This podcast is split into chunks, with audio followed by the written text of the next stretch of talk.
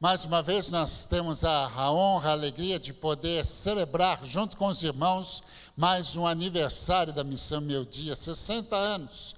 Eu fico imaginando a gente olhar aquela história, foi muito rápida. Eu fico imaginando quanto é de missionários que já passaram pela Meu Dia.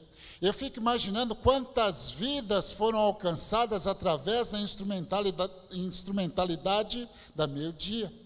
Eu fico imaginando toda a história que nós temos para mostrar, não para a nossa glória, mas para a glória de Deus. Parabéns pela meio dia, parabéns pelos desafios que os irmãos têm desenvolvido a cada ano. Eu tenho trabalhado também em missões, na Junta de Missões Nacionais da Convenção Batista Brasileira. Este ano, esse mês também é mês de uh, promoção da nossa missão, mas a gente sempre dá um jeitinho de fugir e estar aqui com os irmãos.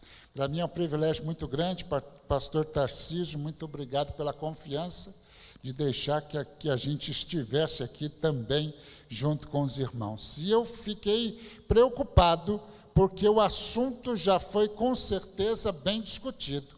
Muita gente já falou sobre esse assunto e eu fiquei imaginando, ainda bem que eu não ouvi ninguém falar, então eu vou falar aquilo que Deus tem tocado no meu coração é, para com os irmãos, porque esse assunto é muito precioso. Nós começamos a refletir, nós podemos destacar muitos detalhes desse texto. Esse texto se encontra no grande sermão de Jesus, no Sermão do Monte, e Jesus falando que nós todos devemos ser o sal e a luz do mundo, ele vai dizer que a nossa luz precisa brilhar diante dos homens, para que vejam as boas obras e glorifiquem a Deus de vocês que está nos céus. Que desafio! Que desafio para nós pensarmos nos dias de hoje. Vamos orar. Pai eterno, muito obrigado pela oportunidade que o Senhor nos dá nesta manhã para refletirmos ainda um pouquinho mais sobre esse tema. Nós precisamos brilhar por Cristo. A nossa vida precisa brilhar Cristo. Que nós possamos aprender mais alguma coisa da tua palavra aos nossos corações. Fale a necessidade de cada um dos nossos corações. Essa é a nossa oração em nome de Jesus. Amém.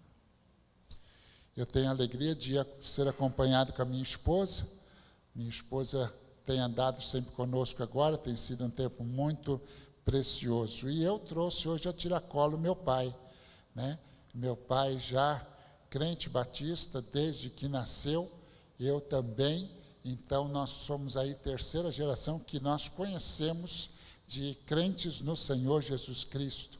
Meu avô veio da Rússia, já cristão, e chegando aqui em, em São Paulo, foi pregador do Evangelho no trem da Central do Brasil. Meu pai acabou nascendo em Bauru, eu nasci mesmo em São Bernardo do Campo, e a gente tem uma alegria de ver esta as nossas famílias andando envolvido na obra missionária. Eu quero pensar primeiro em luz. Quando Jesus faz esse sermão, ele compara a luz a uma cidade sobre um monte ou ele compara a luz a um velador, a vela. Esses últimos anos nós tivemos uma revolução da luz. Antigamente, realmente, para fazermos luz, tínhamos que fazer uma fogueira, ou talvez colocar uma vela, ou talvez o velador, para que ele pudesse alumiar um pouco, e às vezes nós reclamamos que a luz era pouca. Correndo para o nosso tempo hoje, agora no dia 7 de setembro, alguém nos passou um vídeo muito bonito no Museu de Ipiranga, que mostrava um show de luzes, alguém disse que eram drones, que mostravam na luz, na, no céu de São Paulo, várias imagens comemorando 200 anos de independência da nossa nação. Que coisa linda! Quando nós começamos a olhar hoje luz de LED, luz de tantas outras coisas, nós temos um negócio interessante que é esse negócio aqui na mão. E quando você vê um show de luzes natural num estádio de futebol, quando se apaga as luzes e todo mundo acende o seu celular ou até mesmo a lanterna do seu celular e se faz um show bonito de luz com alguma coisa que nós temos na mão. Evidentemente carregamos na energia, mas depois temos essa luz à nossa mão para onde nós formos. Eu queria pensar um pouquinho sobre esse aparelho aqui, porque esse aparelho aqui é um aparelho hoje que reflete a luz de Cristo na sociedade. Já parou para pensar nisso? Se nós devemos refletir a luz de Cristo, o aparelho chamado celular, que usa, entre outros, todas as redes sociais, vai expor mais do que você imagina aquilo que você é diante da maior quantidade do mundo. Terça-feira eu tenho um compromisso e alguém fez uma publicação bem caseira e de repente eu estou pensando aqui, ah, são só os pastores da Praia Grande, então fizeram uma propagandinha aqui, pronto, vai ter lá uns 10, 15 pastores. E de repente alguém do outro lado do estado diz o seguinte: Helder, que negócio é esse? Essa arte aí não é padrão nossa, a gente precisa fazer uma arte, nós temos um padrão, isso é muito mais bonito. E aí eu olhei assim e falei, mas quem disse que era para você ver? Quando nós usamos o, o, que nós temos hoje de internet, nós não temos mais domínio daquilo que nós postamos. Daí então vem uma grande responsabilidade nossa. Nós nos expomos diante de toda e todo mundo aquilo que nós colocamos de opinião. Nós temos vivido um tempo muito complicado porque se você é um pouco mais conservador, alguém já vai dizer quem é que você vai votar. Se você for mais um outro posicionamento, ah, você vota para essa pessoa. Mas quem disse isso? Tudo que você publica hoje na internet, você vai ter um efeito daquilo que você publicou. E o que me surpreende é que a internet fala que tem seguidores. O tal do Instagram, existem pessoas usando este recurso com muitos seguidores. Há pouco tempo atrás conversava com uma jovem missionária nossa que foi missionária no sertão. E ela disse assim: Olha, eu tenho mais de 3 mil seguidores. Eu falei: Como assim? Você é uma missionária lá do sertão, tem 3 mil? O que me preocupa é que nós temos pessoas com seguidores, mais de 3 milhões ou 30 milhões, difundindo as leis do islamismo. E a gente vem, vai percebendo que aquilo que nós vamos refletir hoje é muito mais sério do que só o convívio que você tem na sua família ou na sua igreja, aonde você trabalha. Tudo aquilo que você posta na rede social é o reflexo da sua luz para o mundo todo. E a gente tem que ser muito, muito criterioso eu procuro não colocar muitas opiniões, porque a gente trabalha numa agência missionária e eu já tive a resposta quando eu coloquei uma opinião, alguém disse: "Ah, Missões Nacionais pensa assim". Não, sou eu. Não, mas você é Missões Nacionais. E quando nós colocamos uma opinião, você tem a sua família atrás de você, você tem a sua empresa atrás de você, você tem também a sua igreja. E o que me chama a atenção diante desse texto é que ele vai dizer que é a luz de vocês. O verso 16 diz, na minha versão aqui, século 21, diz assim: Assim resplandeça a vossa luz diante dos homens, para que de fato eles vejam, mas que eles vejam as boas obras e eles possam então glorificar ao vosso Pai Celestial. Irmãos, esse texto vem trazer luz a algo que tem incomodado muito o meu coração. Um texto que se encontra lá em Tessalonicenses, Paulo escrevendo aos irmãos de Tessalônica, eu quero ler pelo menos dois versículos desse texto. Primeiro aos Tessalonicenses, capítulo 1, do verso 5 e verso 6. Preste bem atenção, o apóstolo Paulo sai para pregar o evangelho. E ele chega na cidade de Tessalônica, segundo a orientação de Atos, capítulo 17, diz que ele não passou mais do que talvez dois meses, porque quatro sábados ele foi até a sinagoga. E essa era a ação sempre de Paulo. Mas depois eu não sei quanto tempo ele ainda demorou em Tessalônica, o fato que ele plantou uma igreja em Tessalônica. Passado algum tempo, ele escreve esta carta aos irmãos que estavam na cidade de Tessalônica. E ele vai falar justamente do reflexo da sua presença no meio dos Tessalonicenses. E o nosso desafio nessa manhã é entender que nós também precisamos trazer bom reflexo aonde nós estivermos.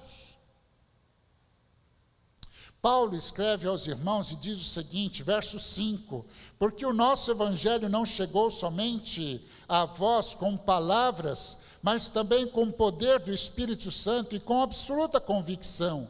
Sabeis muito bem como procedemos em vosso favor quando estávamos convosco.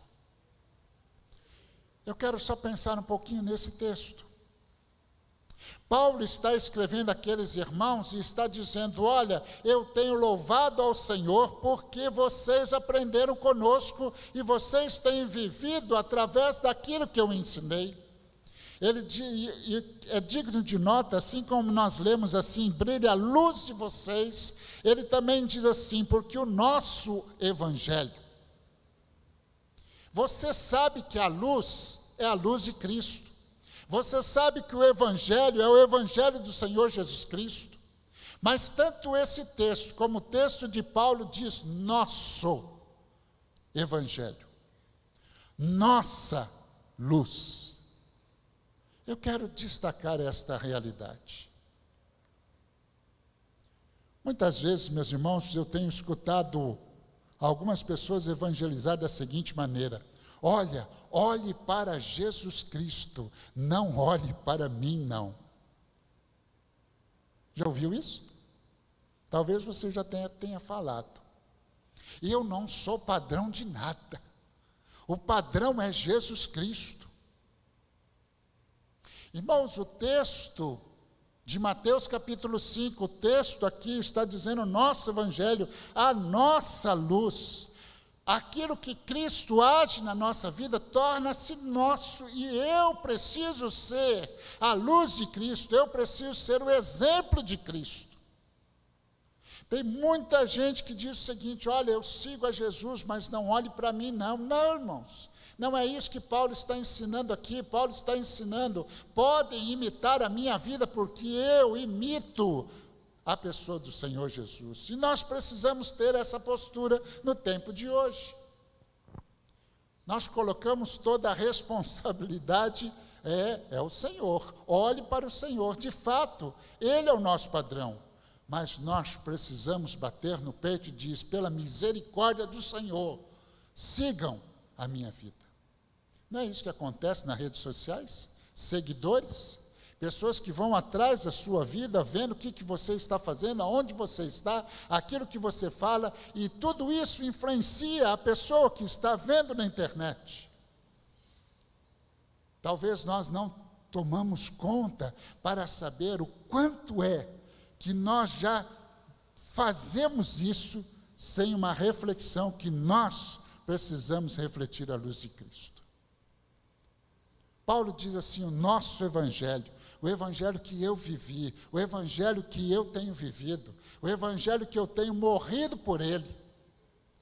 Ele diz assim: não foi apenas com palavra. Quando ele diz assim, somente em palavras, não é porque ele está menosprezando a palavra de Deus.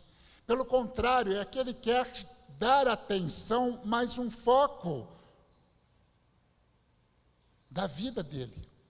Mas ele não exclui a palavra. E a primeira coisa que nós vemos aqui no exemplo de Paulo é que Paulo era alguém que pregava a palavra de Deus.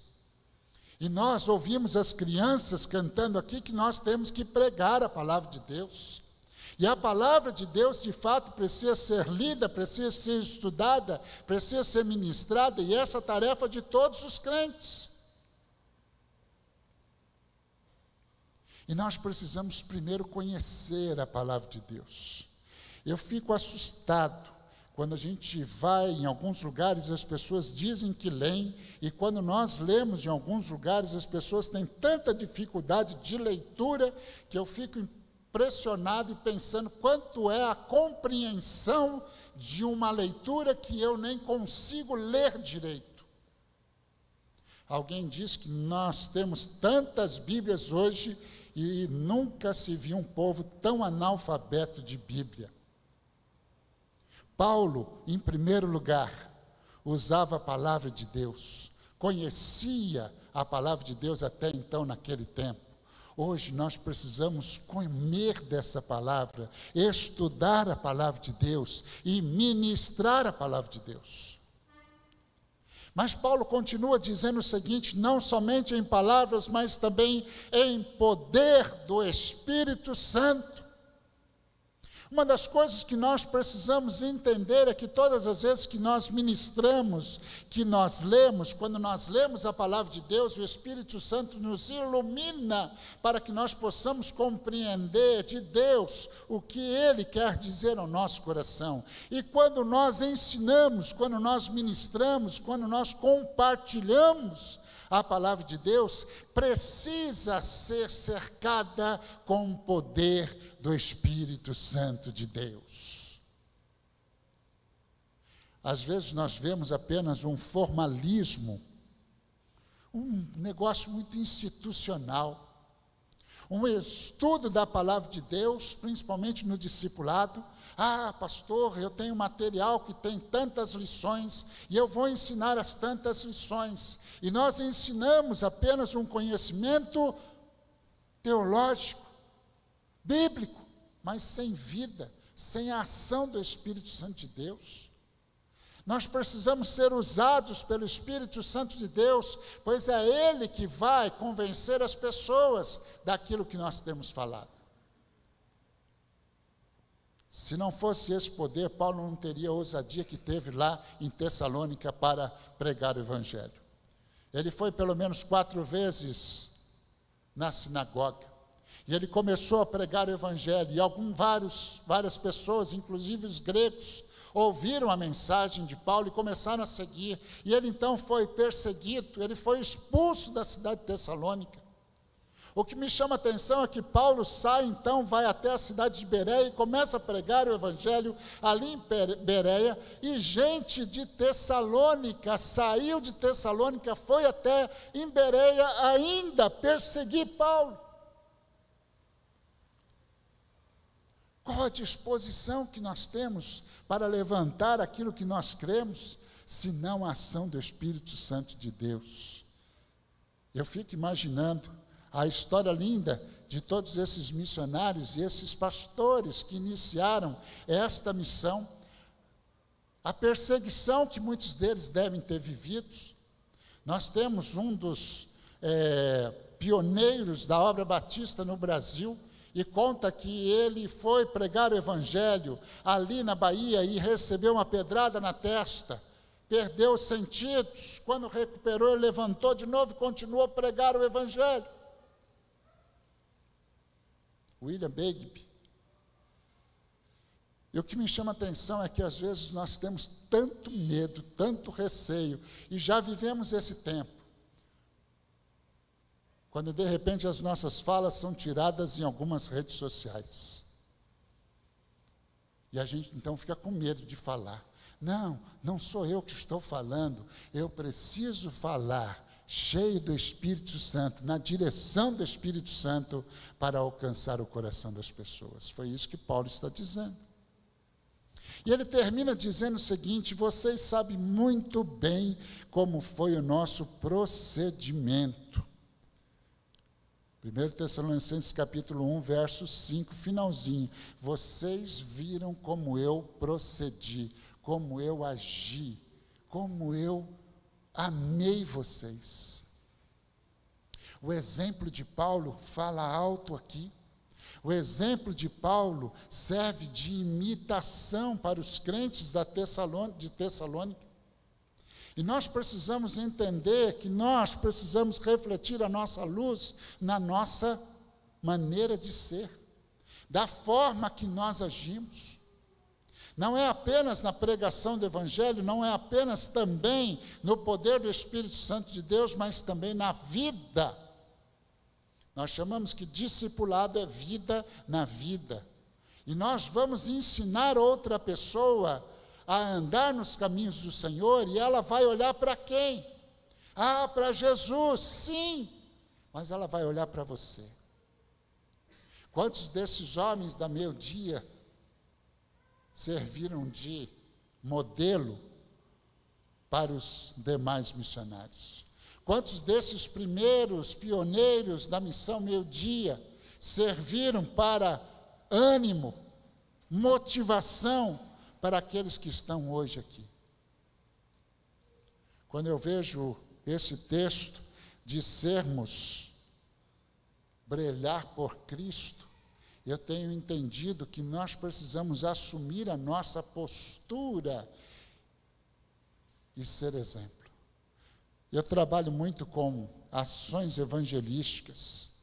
E existe um fenômeno interessante que acontece. Eu posso até dizer lá, lá nos batistas, aqui não acontece não, pastor. Que vem um monte de gente disposta a evangelizar lá longe. Ah, onde vai ser? Ah, vai ser lá no Amazonas. Ah, vai ser lá em Cuiabá. Então vamos lá, vamos todos nós evangelizar. E as pessoas vão com toda tranquilidade para evangelizar, porque conhecem da Bíblia e vão ser usados pelo Espírito Santo de Deus. Mas existe um diferencial muito interessante aqui. Muitas dessas pessoas não pregam o Evangelho, não evangelizam aonde estão. E a pergunta é: por quê? Ah, mas aqui, aqui é onde eu estou, é onde as pessoas me conhecem. Então, e como que é o seu procedimento? Como que a sua luz tem brilhado?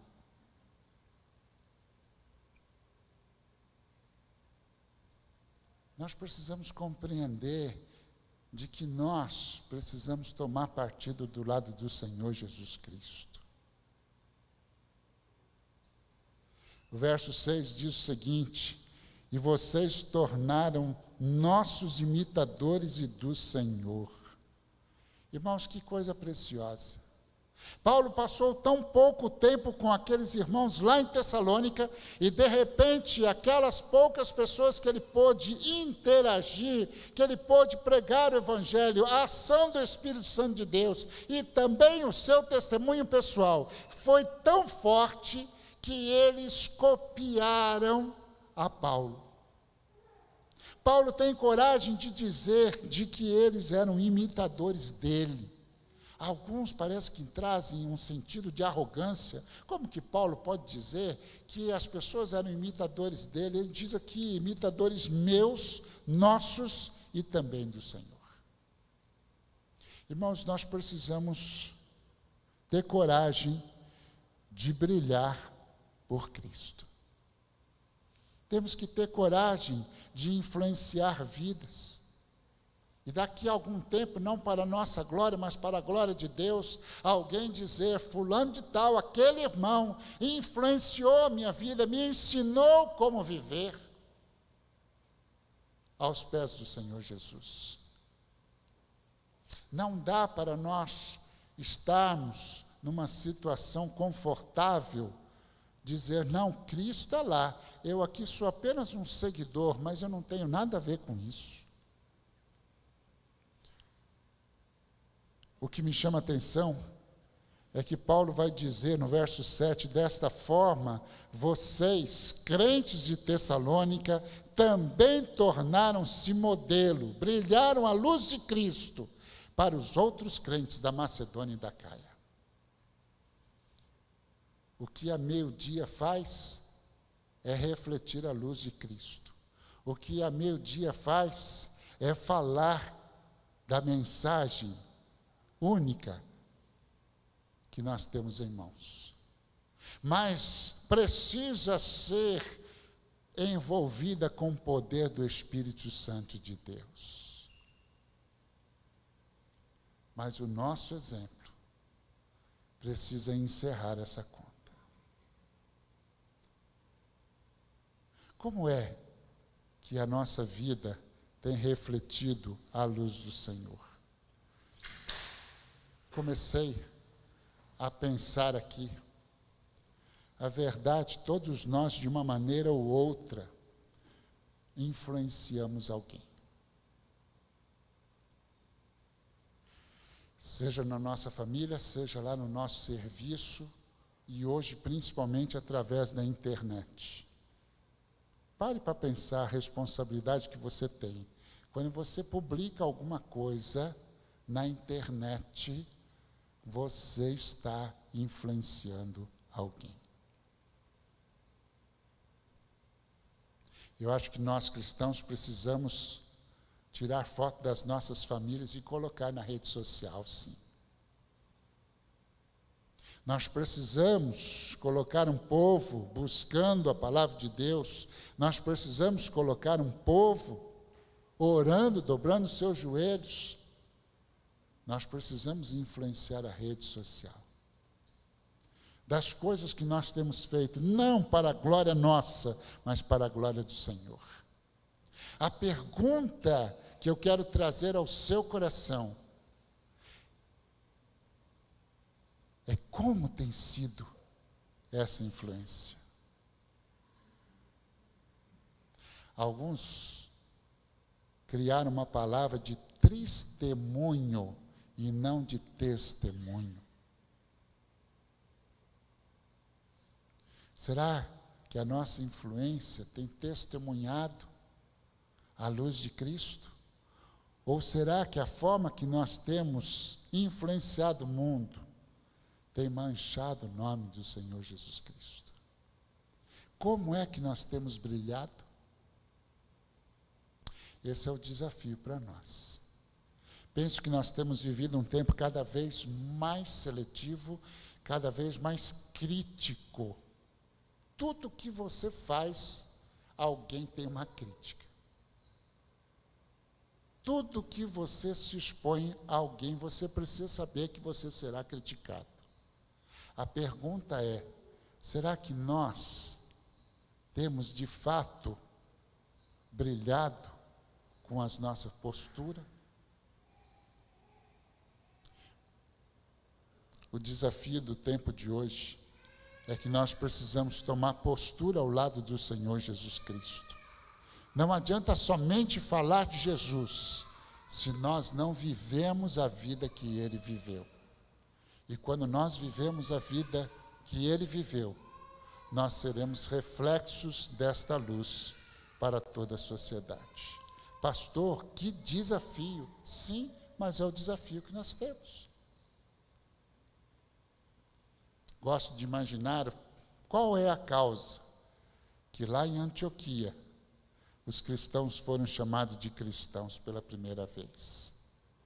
Por que será que as pessoas começaram a chamar de cristão?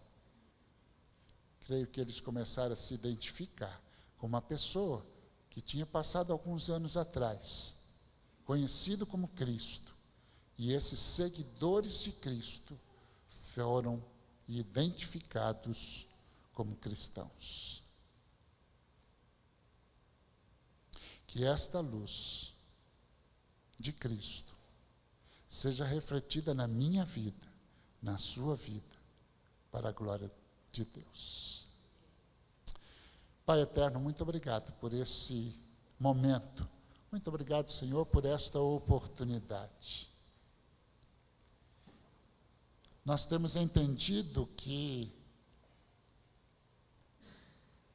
a pergunta não é se nós somos luz ou se não somos luz.